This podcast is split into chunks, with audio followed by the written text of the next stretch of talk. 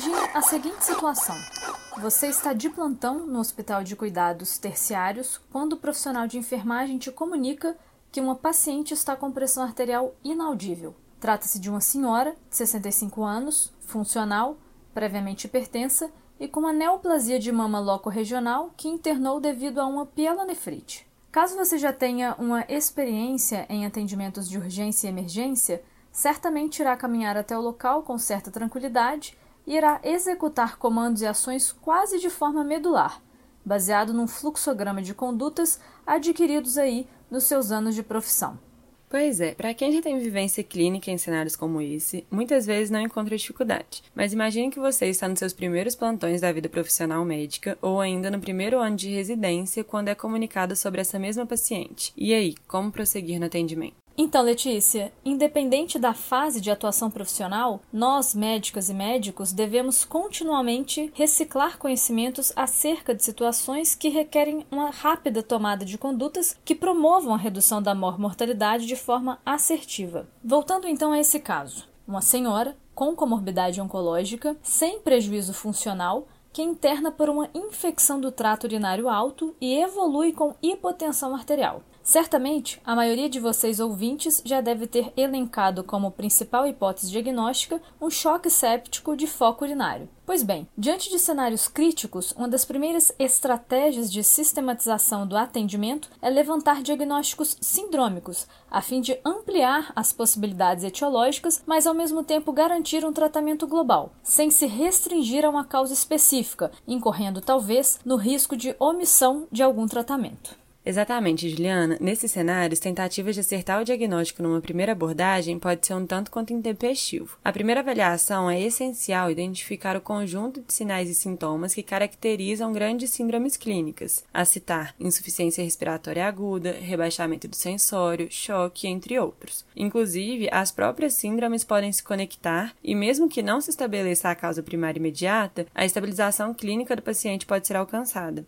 Continuando no exemplo, a senhora do caso clínico em questão ainda estava sonolenta, com Glasgow de 9, frequência respiratória de 28 incursões por minuto e saturimetria de 85% em ar ambiente. Pelo contexto clínico de internação por uma infecção de urina, a sequência de eventos mais razoável parece ser um rebaixamento do sensório e hipoxemia como consequências do choque. Bom, mas a paciente tem uma morbidade oncológica, é idosa e está internada, elevando, por exemplo, o risco de evento tromboembólico, que poderia talvez explicar a hipoxemia e até mesmo o choque. Ou ainda poderia ter tido um evento isquêmico neurológico agudo, considerando a hipertensão prévia, justificando este rebaixamento.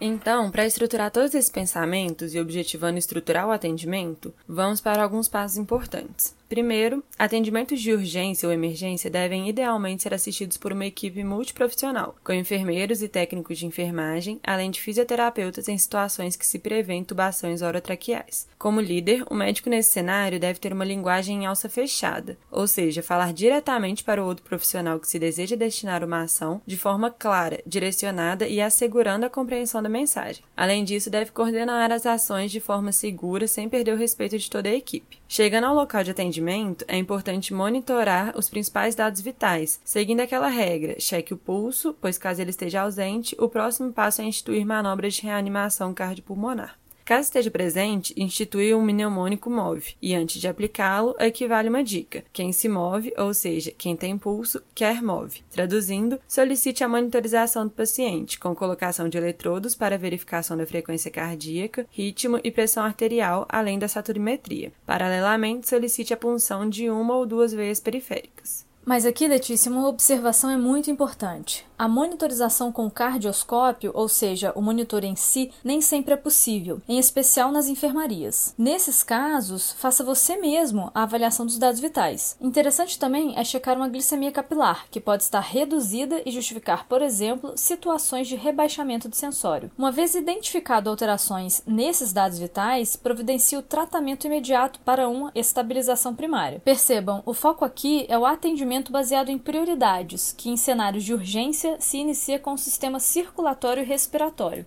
Isso mesmo, Juliana. Inclusive, existe o fluxograma ABCDE, que também elenca como prioridade esses sistemas. Ocorre que esse protocolo foi bem validado para situações decorrentes de trauma, o que não invalida sua aplicação em cenários de pacientes clínicos. Relembrando então, a de vias aéreas, cuja ausência de obstrução pode ser verificada pelo simples ato da fala do paciente. B, representando o ato da respiração em si, como taque de espineia e de saturação. C, de circulação, verificada por meio dos níveis pressóricos, frequência cardíaca e perfusão capilar periférica D, de disfunções neurológicas e o E, de exposição, quando então se faz uma avaliação mais ampla da ectoscopia do paciente. Independente do protocolo escolhido para essa avaliação inicial, a oferta de oxigênio suplementar é indicada quando a saturimetria estiver inferior a 90%. Isso na maioria dos casos, mas é claro que pode depender de outras situações como idade, condições clínicas como gestação ou mesmo uma asma exacerbada. Nesse momento, uma outra dica simples, sem custo ou efeitos colaterais imediatos, é a elevação da cabeceira do leito em 30 a 45 graus, reduzindo o risco de aspiração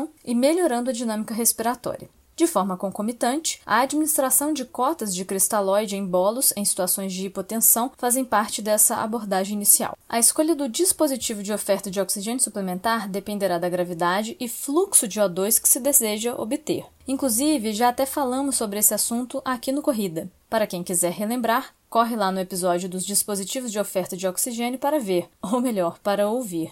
Boa lembrança, Ju. Bom, quanto à administração de cristalóide no intuito de expansão volêmica e consequente melhora perfusional, uma atenção importante nesse atendimento inicial é para as morbidades que impactam em risco de sobrecarga volêmica, como disfunção cardíaca e ou renal. Caso o paciente desconheça ou esteja impossibilitado de responder, atente-se ao contexto. No caso da paciente do nosso exemplo, por ser hipertensa, idosa e a depender dos quimioterápicos utilizados para tratamento da neoplasia de mama, tanto disfunção cardíaca como renal poderiam estar estar presentes e, nesse cenário da urgência, incapazes de serem identificados de imediato. Nesse sentido, sugere pequenas cotas de cristalóide, como 250 a 500 ml em bolos, seguidos de avaliações sequenciais, em especial de sinais de congestão pulmonar e diurese, como parâmetros macrohemodinâmicos indiretos de sobrecarga hídrica. Uma vez feita essa estabilização inicial, procede-se uma avaliação mais detalhada, mas sem perder a objetividade e analisando a necessidade de outras medidas, como intubação orotraqueal, administração de aminas vasoativas, punção de catéteres centrais, entre outros. Letícia, ficou parecendo até simples essa abordagem, não é mesmo? Bom, um atendimento assertivo do doente crítico deve ser regido por tranquilidade e seriedade, apesar de muitas telenovelas e seriados interpretarem o contrário. Vai, vai, vai,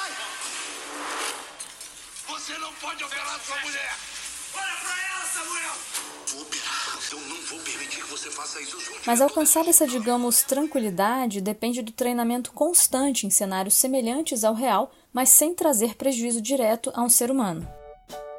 Nesse sentido, a Curin disponibiliza o curso Critic, que auxilia na sistematização do atendimento desse perfil de paciente, permitindo a execução e treinamento dessas ações em simuladores de alta fidelidade, ou seja, viabiliza a experimentação de cenários muito próximos à realidade, uma excelente forma de exercer uma das máximas de nossa profissão, primum non nocere. Excelente dica. E para finalizar, um pequeno resumo desse atendimento. Primeiro, chame por ajuda. O atendimento da urgência é multiprofissional. Avalie o paciente de forma a buscar grandes síndromes clínicas e, num primeiro atendimento, focando no sistema respiratório e circulatório, dando ênfase à frequência e padrão respiratório, saturimetria, frequência cardíaca e pressão arterial. Isso caso não seja uma parada cardiorrespiratória. Tendo pulso, o mnemônico MOVE ou ABCDE podem te auxiliar. Ah, e uma glicemia capilar que também é útil. Avalie então a necessidade de oferta de O2 e cotas de volume, atentando-se ao risco de hipervolemia em disfunção cardíaca ou renal. Após a estabilização inicial, prossiga na coleta mais detalhada da história clínica e avaliação mais pormenorizada, decidindo sobre intubação ou mesmo uso de aminas vasoativas. E lembre-se, a reavaliação do paciente crítico deve ser constante. Com roteiro e edição de Juliana Vieira e Letícia Lopes e produção de Bernardo Levindo, este foi mais um Corrida de Leito, o podcast da Curenab. Agradecemos e esperamos tê-lo conosco novamente em breve. Até a próxima semana.